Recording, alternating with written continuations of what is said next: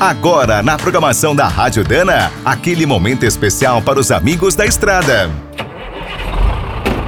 Está começando mais um Minuto do Caminhão. Fique por dentro das últimas notícias, histórias, dicas de manutenção e novas tecnologias.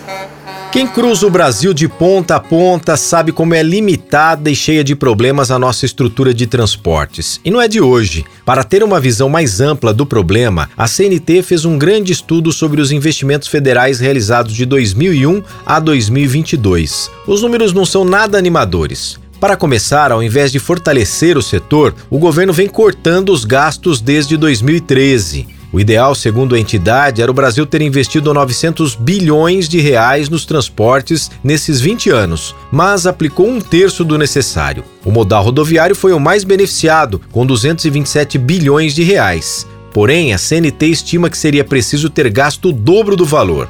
Os resultados deste descaso crônico nós conhecemos bem. Temos poucas estradas, mal conservadas, perigosas ou cheias de pedágios. Na comparação com as outras nações, o Brasil sempre está abaixo da 50 posição nos principais indicadores de transportes e logística. Entre os maiores países, temos a segunda menor rede de rodovias duplicadas, com 15 mil quilômetros. Só ganhamos da Rússia, que tem 5 mil. O Canadá conta com mais de 38 mil quilômetros de autoestradas. Os Estados Unidos somam cerca de 80 mil e a China tem quase 170 mil quilômetros. Quer saber mais sobre o mundo dos pesados? Visite minutodocaminhão.com.br. Aqui todo dia tem novidade para você.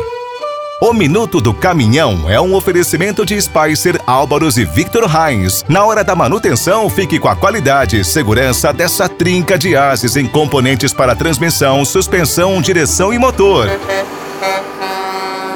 E quem é do trecho já sabe, para rodar bem informado, a Rádio Dana é sempre a melhor sintonia.